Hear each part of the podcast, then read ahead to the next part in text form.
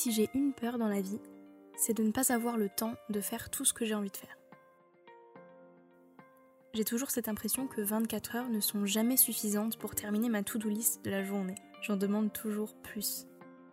Je suis une personne qui a énormément de projets.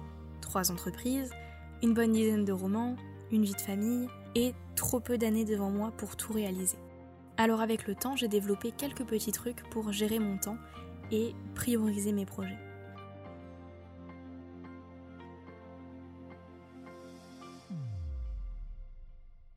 Vous écoutez Aujourd'hui j'écris, le podcast des expériences d'écriture. Je m'appelle Justine Savy, j'ai 20 ans, je suis autrice indépendante et passionnée par la diversité qu'offre l'écriture. À travers ce podcast, j'ai à cœur de partager mon parcours, et parfois celui d'autres passionnés, de montrer qu'il existe au moins autant de méthodes d'écriture que d'auteurs et d'autrices, et de vous donner les clés pour écrire votre roman en toute tranquillité, le tout dans la bienveillance et la bonne humeur. Dans ce neuvième épisode d'Aujourd'hui j'écris, on va parler productivité et gestion du temps. J'espère pouvoir vous partager les clés pour vous organiser au quotidien et ne plus avoir peur de perdre votre temps. Bonne écoute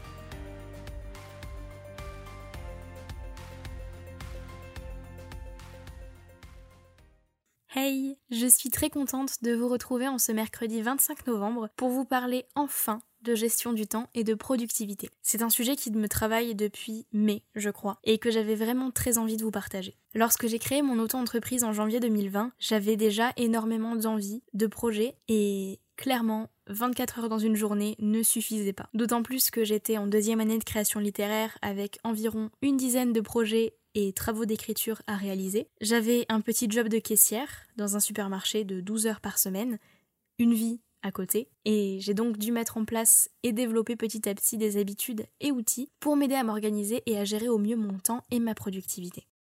Petit disclaimer, tout ce que je vais vous dire dans euh, cet épisode ne sont en aucun cas une solution miracle et ne peuvent pas se substituer à une bonne santé physique et mentale. Lorsque je ne vais pas bien, que je suis malade, tous les outils du monde ne suffisent pas. Le mieux à faire dans ces moments-là, c'est de prendre une bonne respiration, une tasse de chocolat chaud et de se reposer pour revenir en bonne santé. Ce n'est jamais bon de forcer sous prétexte de devoir être productif tous les jours. Avant tout, qu'est-ce que c'est être productif? Selon Baudin, Guillaume Declerc et Jérôme Dumont, qui sont les auteurs du livre La, 25e heure, pardon, la productivité se définit selon trois critères. Premièrement, l'organisation, qui est essentielle pour réserver suffisamment de temps à chaque tâche. La concentration, deuxièmement, pour dédier le plus d'attention possible à chaque tâche de votre to-do list. Et en troisième point, l'accélération qui permet d'effectuer une tâche le plus rapidement possible. Personnellement, je pense qu'il est quand même important de rajouter un critère, celui du mental et de la santé en fait en général, je considère que j'ai eu une journée productive si et seulement si j'ai pu accomplir toutes mes tâches de la journée et être dans de bonnes conditions mentales. C'est-à-dire avoir réussi à ne pas être trop stressé, à ne pas faire les choses dans le rush. Être productif pour moi, c'est réussir à accomplir une tâche rapidement, de manière qualitative et sans que ça n'influence mon mental.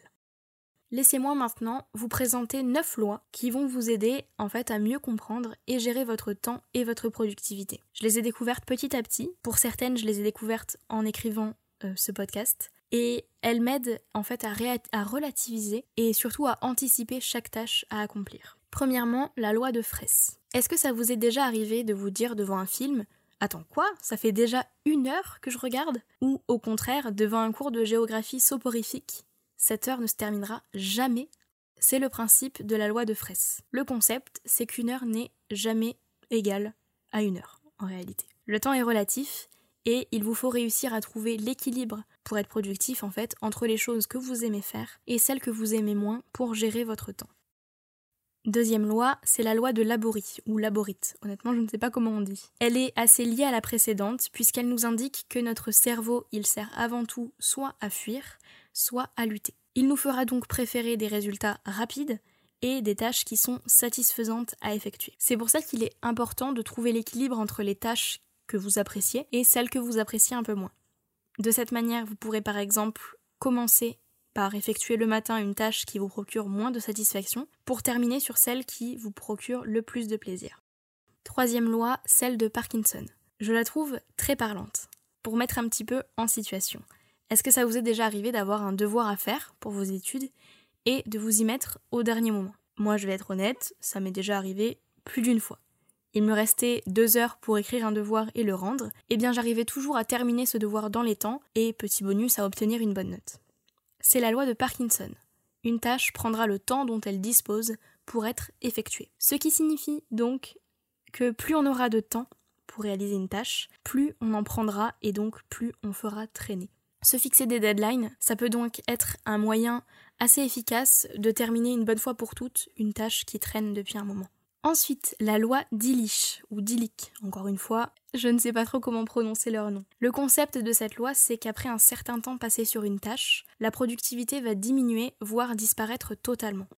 Ce qui signifie que ce n'est pas parce qu'on travaillera plus longtemps sur une tâche qu'on sera plus productif. Au contraire. La loi de Carlson. Encore une petite mise en situation. Quand je fais ma vaisselle, j'ai tendance à m'arrêter toutes les 5 minutes pour faire un câlin à Olympe, checker mes réseaux sociaux, réclamer un câlin à mon chéri, noter une idée sur mon carnet, changer de vidéo. Bref, je fais ma vaisselle en discontinu et ça me prend toujours deux plombes. C'est le principe de la loi de Carlson. Une tâche réalisée en continu prendra toujours moins de temps que si elle est réalisée en plusieurs fois. L'idée donc, c'est qu'il faut éviter au maximum les distractions et les interruptions.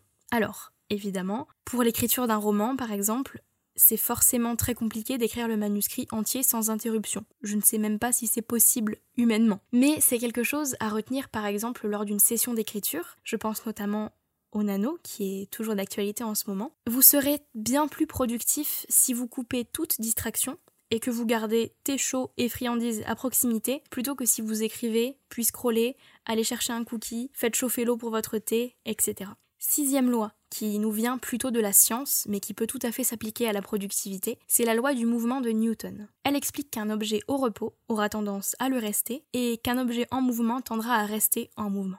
Ça signifie que lorsqu'on procrastine, on aura tendance à rester dans la procrastination. A l'inverse, quand on est lancé dans notre travail, ce sera bien plus simple de continuer à travailler. Pour illustrer ça, on va prendre l'exemple d'une chaise de bureau.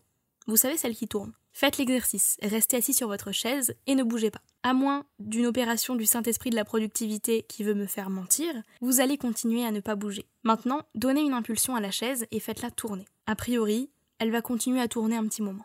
C'est le principe de cette loi. Pour passer du repos à l'action, donc, il suffit d'une impulsion. Et c'est elle qui est la plus difficile. Pour vous aider, vous pouvez donc utiliser la règle des deux minutes.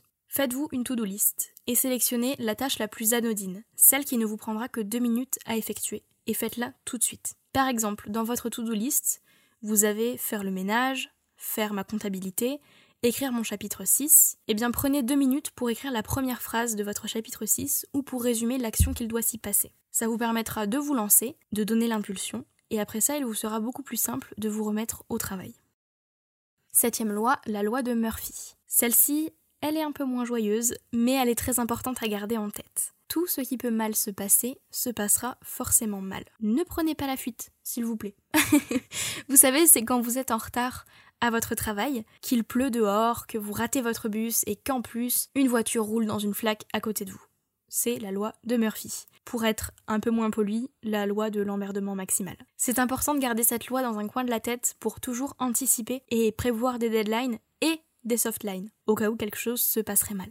Dans la même veine et directement liée à la loi de Murphy, on a la loi de Hofstadter. Je ne sais pas le dire, vous la retrouverez de toute façon sur mon site internet. Puisqu'elle explique qu'il faudra toujours plus de temps que prévu. Il est donc important de toujours prévoir une zone tampon, comme je l'expliquais juste avant, avec une soft et une deadline. Par exemple, je dois finir mon roman de science-fiction. Ma soft line est le 17 décembre, c'est la date à laquelle j'aimerais terminer le roman, et ma deadline est le 27. Ce qui me laisse 10 jours de rab dans le cas où quelque chose se passerait mal et me prendrait plus de temps que prévu. Enfin, la dernière, et pas des moindres, et surtout au niveau de la prononciation, la loi de Swoboda Fliss Telcher. On va dire que je l'ai bien prononcée. Celle-là, c'est vraiment celle qui, selon moi, est la plus importante. Les rythmes biologiques influencent directement notre productivité. Question. Est-ce que votre chêne dans votre jardin a toujours ses feuilles bien vertes La réponse est non. Un arbre, pour vivre, il a besoin quelquefois de ne pas avoir de feuilles. Il y a des périodes dans la journée ou dans l'année qui ne sont pas propices à la productivité. Par exemple, après une bonne raclette, entre midi et deux, on a plutôt tendance à vouloir s'effondrer dans le lit pour faire une bonne sieste. En hiver, on est plus fatigué et on a moins le moral. Novembre, par exemple, c'est vraiment le mois euh, le plus déprimant de l'année, je trouve. Par conséquent, on ne pourra pas être productif toute l'année ou toute la journée. Et c'est très bien d'ailleurs. Nous ne sommes pas des robots, encore une fois, nous sommes des humains. Donc c'est super important de d'avoir des temps de repos, des moments un peu moins productifs et plus normaux entre guillemets. Il faudra donc adapter votre emploi du temps à ces rythmes biologiques, manger sainement, ne pas hésiter à prendre des vitamines en période hivernale pour rester en bonne santé, éviter les tâches difficiles après les repas, etc. Voilà pour ces 9 lois. Elles seront récapitulées sur mon compte Instagram et sur mon site internet pour que vous puissiez les relire et prendre des notes si vous en avez besoin. Maintenant, passons aux quelques astuces pour gérer son temps et sa productivité. En numéro 1, abuser des to-do lists. Personnellement, c'est mon indispensable, que ce soit pour mon entreprise, pour mon écriture, pour tout. Les to-do lists. Elles permettent de voir en un clin d'œil ce qu'on a à accomplir dans la journée, dans la semaine, dans le mois et donc d'établir des priorités et de construire votre emploi du temps. Par exemple, établir votre emploi du temps et vous dire de faire la compta le matin, des photos pour les réseaux sociaux après manger, une séance d'écriture au goûter, etc. Pour vous permettre de faire vos to-do list, vous avez vraiment tout un tas de possibilités qui vont s'offrir à vous. Par exemple, moi je le fais dans mon bullet journal et je remarque d'ailleurs que c'est quand je l'utilise le plus, mon bullet, journal, que je suis le plus productive parce que c'est très motivant pour moi de pouvoir cocher en fait mes tâches dans mes to-do list. Vous avez aussi Evernote qui est une application de prise de notes que j'adore et qui vous permet de synchroniser vos notes sur votre téléphone, votre ordinateur ou tout autre outil de travail numérique. Et puis évidemment, bon bah les notes de votre téléphone, un tableau noir dans la cuisine, un post-it sur le frigo, je vous conseille quand même de l'avoir toujours à proximité pour pouvoir cocher chaque tâche qui a été accomplie. Ça paraît futile, mais voilà, comme je l'ai dit personnellement, ça me motive toujours à travailler pour pouvoir cocher à la fin de la journée toutes les tâches de ma to-do list. Un petit tips que j'ai vu et que j'ai lu dans le livre La 25e heure, c'est plutôt que de dire euh, réparer par exemple mon ordinateur, écrire mon ordinateur est réparé. C'est toujours plus motivant de voir la tâche écrite euh, comme étant accomplie que comme étant à accomplir. Et de cette manière, vous n'aurez juste, vous, n'aurez qu'à cocher la tâche accomplie. Voilà, c'est un petit tip que je trouvais intéressant de partager. Deuxième astuce, croyez en la méthode Pomodoro. Qu'est-ce que c'est cette méthode? C'est sûrement ma favorite pour booster ma productivité quand j'écris ou quand je bosse sur mon entreprise. La méthode Pomodoro, elle consiste à travailler 25 minutes, puis à faire une pause de 5 minutes. Ça vous permet de rester concentré et surtout de ne pas vous épuiser parce qu'on ne peut pas rester concentré une heure et demie d'affilée. Euh, c'est assez compliqué pour le cerveau et ce genre de choses. Pendant les sessions de travail, pensez à éteindre votre téléphone pour éviter toute distraction et à avoir toujours près de vous une bouteille d'eau remplie. C'est très important de rester hydraté quand vous travaillez. Rester hydraté égale rester concentré. Retenez bien ça. Pendant les pauses, euh, marchez un peu, prenez l'air à votre fenêtre. Si le confinement n'est plus d'actualité, sortez marchez un petit peu en bas de votre appartement ou dans le jardin. Ce n'est pas nécessairement une bonne idée de se plonger directement dans les réseaux sociaux puisque vous risquez de ne pas voir le temps passer et de ne pas vouloir vous remettre au travail. Au bout de 4 sessions de 25 minutes, vous pouvez faire une pause d'une quinzaine de minutes pour vraiment vous reposer, manger un bout, vous refaire chauffer un thé.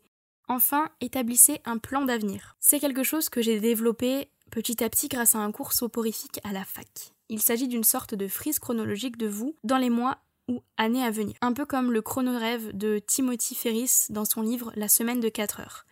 Je vous mettrai un exemple dans les notes de cet épisode pour que vous compreniez vraiment de quoi il s'agit. Et pour ce qui est du plan d'avenir, qu'est-ce que c'est? Eh bien, c'est une sorte de maxi to-do list de tout ce que j'ai envie et besoin de faire dans les années à venir ou dans les mois. Ça me permet de voir plus clair dans mes multiples projets, d'établir mes priorités sans oublier mes petites envies et, euh, et de définir en fait ce que je dois faire pour y parvenir. Personnellement, je fais toujours un plan sur 5 ans et euh, je reviens dessus tous les 6-9 mois, puisque comme mentionné dans l'épisode 7 sur le perfectionnisme, un objectif est toujours flexible et peut totalement changer. Ce plan d'avenir, il vous permettra ensuite d'établir vos to-do list et vos emplois du temps, de définir vos objectifs mois après mois et de suivre votre, votre évolution dans le temps. Les questions que vous pouvez vous poser pour réaliser ce plan. Premièrement, s'il n'y avait pas de contraintes d'argent et si vous n'aviez pas peur d'échouer, qu'est-ce que vous aimeriez faire? Qu'avez-vous besoin de faire pour réaliser cet objectif? Et de combien avez-vous besoin pour réaliser ce rêve et aussi vivre convenablement en dehors d'un carton? Dans les notes de ce podcast, je vous glisse le lien pour télécharger un plan à remplir. Évidemment, ça peut devenir un plan sur 10 ans, un plan sur un an, 6 mois. L'idée, c'est de vous organiser au mieux, de trouver votre méthode d'organisation et d'avoir une vision sur son avenir. Vision qui, encore une fois, peut tout à fait changer. C'est tout pour ce neuvième épisode. Merci si vous êtes arrivé jusque-là. Vous pouvez, comme d'habitude, Retrouvez les notes de cet épisode sur mon site internet pour pouvoir relire tout ça au frais si vous en ressentez le besoin. Comme toujours, mes DM et mon espace commentaire sur Instagram restent ouverts et je reste joignable par mail à contact@justine-savie.com. J'espère que cet épisode vous aura plu. Si c'est le cas, n'hésitez pas à laisser un petit commentaire ou une note sur Apple Podcast. Les deux, c'est encore mieux. Moi, je vous dis à la semaine prochaine. En attendant, écrivez bien, prenez soin de vous. Bye.